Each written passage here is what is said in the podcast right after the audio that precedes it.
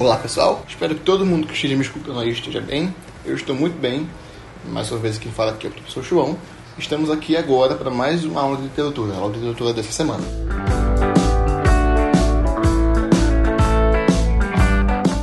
Nas semanas passadas, nós estávamos fazendo uma introdução sobre o estudo da literatura, sobre tudo que abrange o mundo da literatura. Então, nós falamos sobre as funções da literatura, sobre a importância da literatura, falamos sobre como a literatura se apresenta, os gêneros literários, falamos sobre, sobre arte, vimos que a literatura era a arte de escrever, vimos um pouquinho dos primórdios da arte, vimos a arte lá na pré-história. Né? E a partir de agora, nós vamos começar, vamos aprofundar mais nosso estudo. Né? Na aula de hoje, a gente vai especificamente entrar de novo dos gêneros literários, só que agora nós vamos falar de uma parte mais específica. Nós vamos estudá-los mais a fundo. Então a gente vai ver, por exemplo, no gênero épico, as maiores obras épicas são as epopeias. Então vamos estudar a estrutura de uma epopeia, quais são as epopeias mais famosas, quando elas se localizam e etc. Né? Enfim, isso com todos os gêneros literários, assim como o gênero lírico, como o gênero dramático e etc. E a partir da semana que vem, vamos começar a estudar os estilos de época. Então vamos estudar é, a literatura e a arte na Idade Média, então vamos estudar o travadorismo, o humanismo, vamos estudar a literatura e a arte na Idade Moderna, então vamos estudar o classicismo, é um pouquinho do humanismo, porque o humanismo está ali com um pezinho, né? na verdade ele é uma parte de transição. Vamos estudar o classicismo, vamos estudar o barroco, o arcadismo, né? E assim sucessivamente. Então, gente, vamos só retomar algumas coisas que a gente falou nas, nas semanas passadas. A gente viu que a arte é uma das maneiras de se ter conhecimento sobre a cultura de uma sociedade, de uma civilização. Né? É uma expressão da cultura, é uma forma de cultura. Né? É um fator de conhecimento de si mesmo, de, de autoconhecimento do homem com ele mesmo, do homem com o povo, do homem com a civilização, do homem com o tempo em que ele vive, em que ele está inserido. Segundo Aristóteles, na arte poética, Aristóteles que era um grande filósofo grego, né, que deixou legado suficiente aí para milênios e milênios e séculos e séculos, ainda na arte poética, Aristóteles define a arte como mímese, como imitação da realidade, imitação da realidade do homem, dando à arte a possibilidade de pensar sobre a vida do homem, dando o homem pensar sobre a sua própria vida, a questão do autoconhecimento, a questão de se encontrar como homem, de se autocriticar, de criticar uma realidade, né, de se divertir, de entretenimento, de sonhar. Então, assim, essa é arte, na verdade, arte é tudo, né? Arte é a vida. E a arte ela se expressa por meio da música, por meio da pintura, por meio da literatura, por meio da dança, por meio da escultura, por meio do teatro. Né? A arte ela se expressa de diversas formas. E ela se transforma ao longo do tempo. Então nós vimos, por exemplo, a, os primórdios da arte que foi na, na pré-história. Então vimos lá que a maior expressão da pré-história são as pinturas rupestres que era a maneira que o homem tinha de se comunicar, de relacionar alguns aspectos com caça, com coleta, e é um instrumento que hoje os estudiosos possuem para estudar os pré-históricos, as civilizações da pré-história, por exemplo. A arte na Era Antiga já adquire um outro valor, um valor estético muito grande, de perfeição. No caso, na arte na Idade Média tem um valor muito religioso, né? então a arte ela vai se transformando ao longo do tempo. Vale a pena a gente pensar nisso, né? A gente vale a pena pensar por que, que a gente vai, por exemplo, num cinema, vai numa peça de teatro, vai num show, vai no museu, vai na biblioteca. Por quê? Só por entretenimento? A gente vai buscar conhecimento tanto conhecimento sobre o mundo, sobre conhecimento sobre nós. A gente vai porque a gente se identifica com o que está sendo representado, enfim. E tudo isso é arte, né? E nós vimos que literatura é a arte de escrever. É a arte da escrita. E aí, gente, ó, só pra gente, pra gente falar sobre a questão da identificação e etc., a apostila, a ficha que vocês receberam hoje, ela tem um poema de Manuel Bandeira, que é um autor da primeira geração modernista, um poeta da primeira geração modernista aqui do Brasil, mais ou menos ali no início do século XX, e que ele um poema dele que representa muito essa questão da arte, da identificação da arte com um ser humano. Né? O poema se chamou O Bicho. Vamos ver. Vi ontem um bicho na imundice do pátio, catando comida entre os detritos. Quando achava alguma coisa, não examinava nem cheirava, engolia com voracidade. O bicho não era um cão. O bicho não era um gato. O bicho não era um rato. O bicho, meu Deus, era um homem. Gente, pelo amor de Deus, o poema aqui ele faz essa analogia do homem com um bicho, do ser humano como um bicho. Ao passo que ele de fato utiliza-se o bicho como metáfora para o homem, e no final ele revela que o bicho é um homem. Né? E quando ele fala que o, bi o bicho, no caso o homem, vive na imundície de um pátio, vive catando comida entre o lixo, quando acha alguma coisa, não importa o que, que é, não importa o cheiro que tem, engolia logo, com rapidez. Então, a gente está falando aqui de uma situação de extrema pobreza, de uma situação de extrema miséria. Quantas pessoas hoje no mundo morrem de fome? Quantas pessoas no mundo hoje vivem numa situação de extrema miséria? Esse é um poema de Manuel Bandeira do início do século XX. Modernismo, já é dado contemporânea. Mas esse poema poderia ter sido escrito há mil anos atrás, poderia sido hoje, ele poderia também ser escrito daqui a mil anos também. Então, assim, a gente vê aqui como a arte, como a literatura, ela é a representação da realidade. E existe essa questão de identificação com a realidade, com o homem e com a sociedade, com a civilização. Na literatura, a gente estuda os textos literários, os textos que possuem essa linguagem diferenciada, essa linguagem, em sua maioria, no sentido conotativo, no sentido figurado, com uma carga muito grande de, de figuras de linguagem, de recursos estilísticos que compõem a linguagem. É, e, e, esses textos literários eles se apresentam de duas formas, ou em prosa ou em poesia. Em prosa, se eles se apresentam um texto corrido, em divisão paragráfica, né? e a poesia se eles se dispõe em versos, né? em estrofes, no conjunto de versos. De maneira geral, esses textos, tanto em prosa como em poesia, eles são divididos, como a gente já viu, em gêneros, de acordo com as suas características estruturais e estilísticas. Né? que os textos eles são muito diferentes entre si. A gente não pode dizer que um, que um poema, um poema jamais é similar a um conto ou a um romance, por exemplo. É, são coisas extremamente diferentes. Né? E esses gêneros gerais eles dividem esses textos também com essas características, com essas, essas diferenças estruturais. A divisão mais clássica dos gêneros literários que a gente foi aqui que a gente viu na aula de introdução é a divisão de Aristóteles em sua arte poética, que a gente já comentou na aula de hoje que é a divisão dos gêneros em épico, lírico e dramático. Com a evolução da literatura, com a evolução das civilizações, a gente tem a origem de um novo gênero, que é o gênero narrativo, né, a partir mais ou menos ali do finalzinho do século XVIII, início do século XIX, que surgem os primeiros contos, os primeiros romances, as primeiras grandes obras em prosa que nós temos. A gente vai retomar esse estudo dos gêneros literários, a gente vai aprofundar um pouco mais tanto no gênero épico, quanto no lírico, como no dramático, e vamos estudar essa, esse novo gênero, o gênero narrativo. Então vamos começar pelo gênero épico. Gente, não é novidade para ninguém. Nós já vimos que o gênero épico ele vem de uma tradição oral, né, em que eram poemas cantados por, por rapisouros, que chamam os poetas, os poetas cantores, entre aspas, vinham uma tradição oral, e eles eram grandes poemas com a linguagem dificílima, é, extremamente rebuscada e difícil de se ler. Eram grandes poemas, eram grandes narrativas míticas, com um grande, um grande caráter místico que vinha daquela tradição da mitologia grega e etc., né? em que os deuses eles possuíam características humanas, mas que eles eram deuses, não chamavam de ser deuses, que guiavam as ações humanas. Eles eram poemas que possuíam esse caráter místico e que eles utilizavam de um herói, de fato de um herói, que simbolizava todo um povo, toda uma civilização, com a finalidade de contar um fato histórico e de dar uma moral àquela aventura. O herói, ele simbolizava ali um ideal coletivo dentro de um acontecimento histórico. O herói, ele tinha uma missão, ele era predestinado a algum feito. E mais ou menos essa era a composição das narrativas épicas. O gênero épico, as narrativas épicas, as epopeias, elas surgem na Grécia Antiga. As primeiras narrativas que, se tem conhecimento na, da literatura, é a Ilíada e a Odisseia de Homero, que são as grandes epopeias clássicas e que, se, e que servem até hoje de inspiração para pessoas que escrevem textos épicos. Né, que por muito tempo foi inspiração para Vigílio, na Roma Antiga, para escrever a Eneida, foi inspiração para Camões, para escrever os Lusíadas, já na Idade Moderna, ali no classicismo. Então são as epopeias clássicas, né? E essas epopeias clássicas, elas possuem uma estrutura né, eram divididos em proposição, invocação, narração e epílogo. A proposição era a apresentação. A apresentação do tema, do momento histórico que vai se narrar, e a apresentação do herói. No caso, por exemplo, da Ilíada, o herói era Aquiles. No caso da Odisseia, o herói era Odisseu. Depois, a invocação.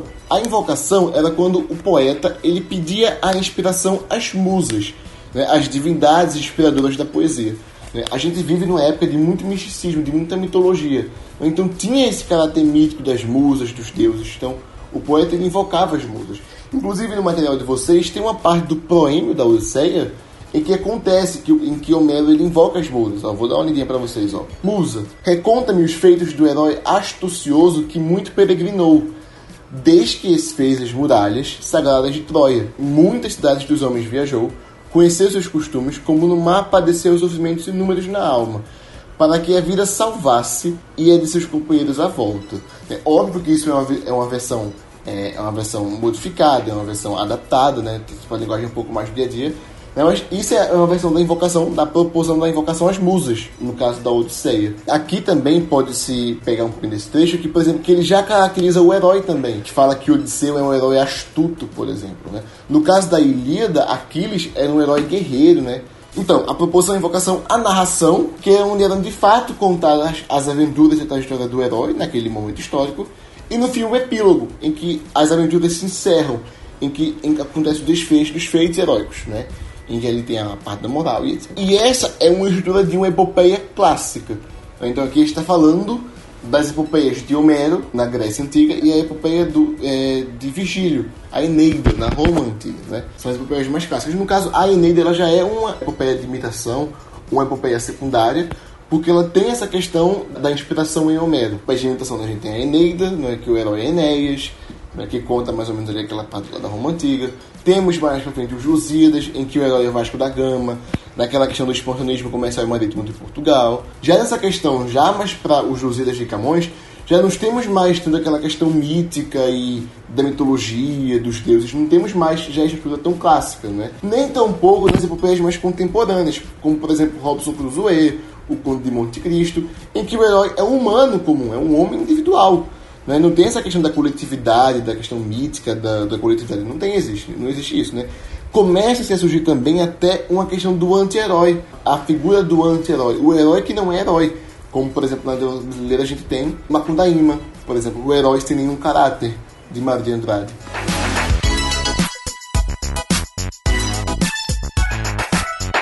Outro gênero que nós estudamos nas primeiras aulas de introdução e que nós vamos aprofundar agora é o gênero lírico. O gênero lírico, também pela definição de Aristóteles, também surgiu na Grécia Antiga. E o nome do, do, do, do lírico, ele vem de que, eu falei para vocês né, que eh, os poetas antigos, tanto da Grécia quanto de Roma, os poemas eram cantados, tem também essa tradição oral, e eram acompanhados musicalmente pelo instrumento chamado lira.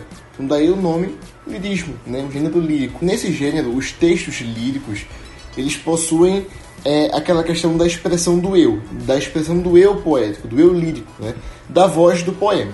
Lembra que eu falei para vocês, a voz do poema não necessariamente é a voz do autor. Por exemplo, o autor pode ser um homem e quem fala no poema é uma mulher, por exemplo, né? A voz do poema é uma mulher. Então, os textos líricos, os textos que fazem parte do lírico, eles são caracterizados pela expressão do eu lírico, pela expressão da voz do poema que não necessariamente é a voz do autor. Por isso, esses textos eles são carregados de muito intimismo, de muito sentimentalismo, de muito individualismo, de muito egocentrismo. Ele é formado por, por exemplo, todos os verbos e todos os pronomes, eles estão na primeira pessoa do singular, ou no máximo na primeira pessoa do, do, do plural. Né? Sempre incluindo o, a voz ali do poema, sempre incluindo o eu lírico nas questões que, estão sendo levadas em consideração naquele texto, naqueles versos. São textos que, em sua maioria, possuem um grande trabalho da linguagem. Então a gente tem a questão de muitas figuras de linguagem, como metáforas, metonímias, é, aliterações, né? para dar sonoridade às palavras, para dar ritmo, para fazer recursos de repetição, para dar uma questão de musicalidade de suavidade ao tom do poema, né? Temos também aquela questão da metrificação, das rimas, da divisão dos versos nas estrofes, né? Então são textos em que se há um trabalho muito grande da linguagem. E por isso que se diz, por exemplo, que aqui nesses textos, por exemplo, temos predominantemente a função poética da linguagem, que nós vamos estudar isso mais para frente né, nas aulas de redação, quais são as funções da linguagem, né? Uma delas é a função poética, muito presente nos textos líricos, nos textos do gênero lírico. E aí veremos é, as principais formas do, do, gênero lírico, como é que eles se apresentam. Né? A primeira forma é o soneto. Né? É a forma mais clássica, é a mais conhecida, é a, é a, é a forma mais, mais, é mais, enfim, mais especial dos textos líricos, é o soneto. Né? Que são poemas que são compostos por 14 versos e 4 estrofes. Né? A primeira estrofe tem 4 versos, a segunda estrofe também tem quatro versos. A terceira estrofe tem três versos. E a última estrofe também tem três versos. É o que a gente chama do clássico, dois quartetos e dois tercetos. Né? Isso é o soneto. Aqui no Brasil, por exemplo, que também é um exemplo que tem na puxada de vocês, temos Vinícius de Moraes, poeta da segunda geração modernista, que é um dos maiores sonetistas do, do, da literatura brasileira. Temos também as elegias, que são poemas, são termos que possuem um tom triste, um tom fúnebre, e que, por isso, consequentemente, eles possuem, são grandes digressões moralizantes. Eles possuem um caráter moralizante, não é? em que mais ou menos eles querem, eles, eles atribuem condições fúnebres e tristes da vida do eu lírico para ajudar quem está lendo, os leitores, a superar alguma fase difícil da vida, rolando aquela identificação ali por estar passando por um momento difícil e etc. Né? Era muito comum as elegias na Grécia Antiga, principalmente em Catulo, por exemplo, e na literatura mais contemporânea nós temos, por exemplo, Fernando Pessoa, que é um dos clássicos da literatura portuguesa. Ele, fazia, escrevia muito em elegias. Os poemas dele, em sua grande maioria, tinham esse tom um pouco mais fechado. Né? Temos. As odes, que esse nome acho que já não é tão, tão esquisito para vocês, né? esse, esse termo ode. Né? O, as odes, eles são poemas que possuem um tom mais alegre, um tom mais entusiástico, de, um tom de louvável, de louvação, né? Então são poemas que eles buscam a exaltação de uma personalidade, homenagear uma personalidade, né? Nós temos, por exemplo, um, um poema famosíssimo de Ojo de Andrade, que é a Ode ao Burguês, que é da literatura brasileira. Né? Nós temos também o exemplo da apostila, por exemplo, é Ode do Gato, de Pablo Neruda. Então também dar uma olhadinha lá. Temos uma outra forma de que são os madrigais. Os madrigais, tanto os madrigais como a, a écloga, que também é uma outra forma do gênero lírico, eles são poemas um pouco mais, um pouco com um tom um pouco mais melancólico, mas também com um tom muito pastoril, um tom muito bucólico. Né? A diferença é que em sua maioria, por exemplo, os madrigais são muito mais extensos do que as eclogas, assim, sua maioria, mas assim. Ambos possuem mais ou menos esses temas mais pastoris e bucólicos. A diferença também é que os madrigais, eles apresentam também a figura de um herói, se assemelhando um pouco a alguma característica do texto épico, por exemplo, né? Mas em relação ao texto épico, né, o gênero lírico é muito mais curto. Vocês também têm aquela questão do estudo das rimas dentro do poema, né? As rimas, elas possuem alguma classificação da forma como elas se apresentam no texto. Por exemplo, as rimas elas podem ser ricas quando elas possuem classes gramaticais diferentes. Então, por exemplo, Cristina e ensina. Cristina é um substantivo e ensina é um verbo. As rimas podem ser pobres quando elas possuem a mesma classe gramatical, como, por exemplo, afeição e paixão, são dois substantivos. As rimas elas podem ser classificadas como toantes, como elas possuem a repetição de, um, de uma vogal, então, ora e bola, saltava e mata, né? Elas são aliterantes quando elas possuem é, sons iguais, não sons muito semelhantes, como por exemplo, vozes veladas, veludosas e vozes. Vago nos velhos, vórtices velozes. Então, existe essa semelhança de sons, né, de consoantes.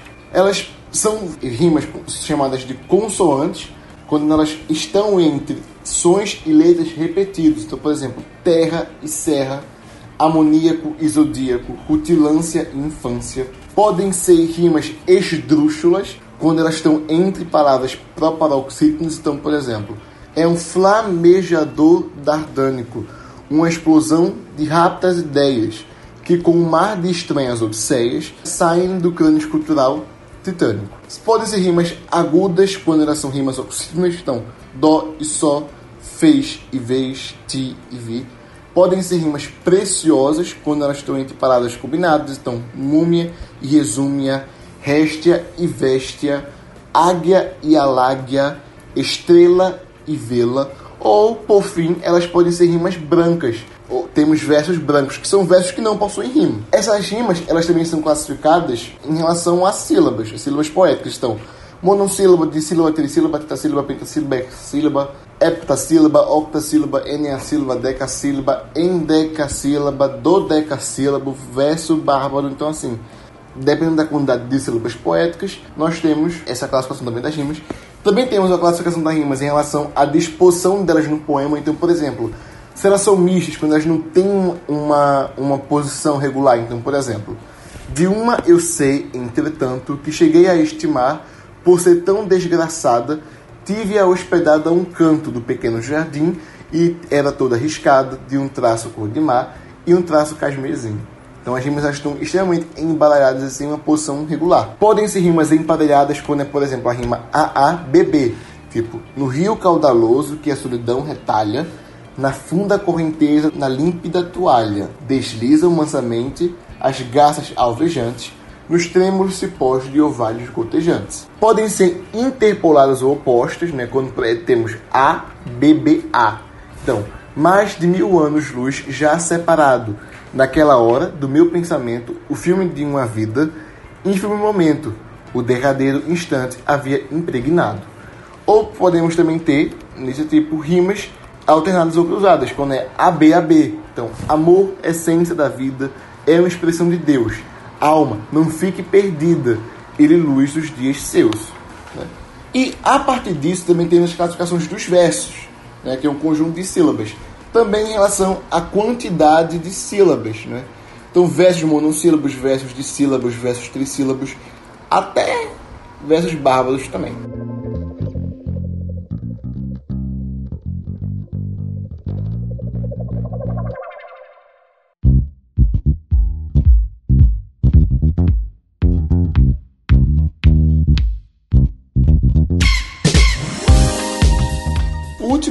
Que a gente estudou, a parte da, da visão clássica, da divisão clássica de Aristóteles, foi o gênero dramático. Né? Nós vimos que esse gênero ele é caracterizado pela representação, né? pela ação, pela encenação.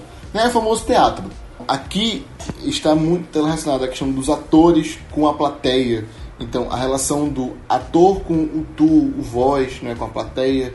Então, com a segunda pessoa, tanto do singular quanto do plural. Né? E essa representação, essa ação, essa encenação de acontecimentos, de cenas, ela está muito relacionada com o que eles querem provocar no espectador. Então, toda essa representação, ela procura provocar algum tipo de sentimento, algum tipo de emoção a quem está assistindo. Então, algum terror, algum sentimento de piedade, algum sentimento de catarse. E aí, por isso, esse, esse texto, o, o gênero dramático, os textos dramáticos, eles são divididos em diálogos, uma estrutura dialogada e, e apresentando muitas rubricas né, que sinalizam mais ou menos o diretor ele sinaliza mais ou menos a postura que ele espera do ator no palco, é o tom de voz, o que ele tem que fazer entre uma cena e outra, as famosas rubricas. O teatro, né, eles possuem alguns subgêneros, como por exemplo a tragédia. A tragédia ela é caracterizada por ter um final infeliz né, por ter um final destrutivo. Né, e um final irreversível, que não pode ser mudado de forma alguma. Geralmente, os personagens eles lutam contra alguma coisa, contra forças poderosas, forças muito mais poderosas que elas, e eles acabam sendo vencidos pela morte. Né, eles morrem então tem um final trágico, uma tragédia. Como a gente está falando aqui de, desses gêneros que surgiram lá na Grécia Antiga, o tragediógrafo mais famoso, que possui as maiores tragédias da, da Idade Antiga, é Sófocles, né? Com Édipo Rei, por exemplo. Temos as comédias que elas são ao contrário das tragédias, né?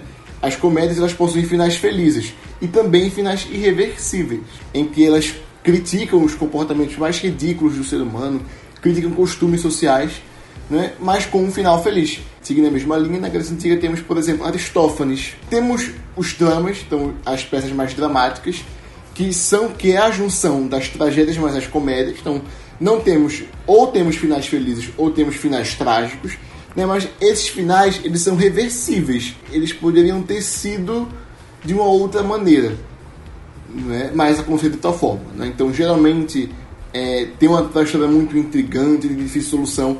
Quando ela se resolve, tem meio que um decreto, ou é um final feliz ou é um final trágico, mas que se tivesse mudado alguma coisinha antes, poderia ter no final um final feliz, por exemplo. Temos os autos, os autos que são peças teatrais mais relacionadas com a questão mais da religião, mais com a questão mais moralizante. Então, por exemplo, temos Gil Vicente com o da Barca do Inferno. E temos as faces. As faces são peças teatrais mais caricaturais e que elas criticam valores, questões sociais sem pudor nenhum, justamente pela característica de ser muito caricatural. Então temos, por exemplo, também de Gil Vicente a face de Inês Pereira.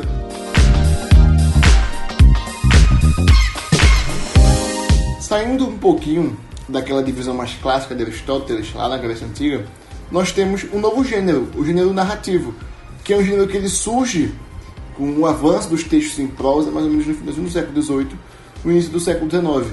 Né? E aqui nós temos, por exemplo, os contos, os contos que são narrativas que possuem um único acontecimento, então, por exemplo, os, os contos de Clarice Lispector no livro Laços de Família, os contos de Guimarães Rosa no livro Sagarana, né?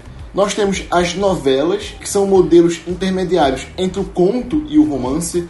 Então temos, por exemplo, as grandes novelas de Edgar Allan Poe, as novelas de Conan Doyle, que é o autor de Sherlock Holmes, por exemplo. Temos as, as novelas do próprio Guimarães Rosa, como A Hora e a Vez de Augusto Matraga. Temos, de fato, romance, que são as narrativas mais longas em prosa, em que elas possuem um conflito central e vários conflitos desencadeadores desse conflito central, então vários conflitos secundários. Então nós temos uma novela também, de, um, um romance também de Guimarães Rosa, que é Grande Sertão Veredas. Temos romances de Graciliano Ramos, como por exemplo Vilas Secas, São Bernardo. O próprio Senhor dos Anéis, por exemplo, é um romance. Temos crônicas, que são textos mais breves e mais simples, que são textos que possuem é, relações com fatos do cotidiano, com um tempo cronológico mais curto né? Então tem uma questão de humor, uma questão de crítica, uma linguagem mais simples. Então nós temos um dos maiores críticos da literatura brasileira é Luiz Fernando Veríssimo, por exemplo. Temos as anedotas, que são textos mais que possuem um certo grau de, de, de graça, de ironia. Como sempre falo, né, gente? Quando a gente fala de graça, de sarcasmo, de humor na literatura, a gente não está falando de dar gargalhada com alguma coisa. Né? A gente está falando de, de, um, de humor irônico, de humor sarcástico as anedotas elas representam bem isso. O apólogo, que são, que são textos relacionados com a, com a moral, um textos mais um, um, relacionado com a, a, moral. Temos, por exemplo, Machado de Assis. Não são fábulas, tá? São textos breves e curtos que possuem uma moral, mas não são fábulas. A fábula é um, outra, é, uma, é um outro tipo de gênero literário, do gênero narrativo, mas a diferença da fábula o apólogo é, no apólogo são personagens reais, são personagens humanos. E na fábula são, os personagens são animais, mas que também possuem uma moral no final das contas. Então, gente, com isso a gente conclui essa aula de gêneros literários com esse aprofundamento, do, mais uma vez falando aqui do que é cada gênero, das principais formas de cada gênero, e de uma vez por todas, na semana que vem, nós iremos começar de fato a estudar literatura. Então também não se preocupe também quando eu falo assim, ah, o conto da tua pessoa, ah, porque nós vamos estudar tudo isso com muita calma daqui para frente. Então não se preocupem e até a semana que vem. thank you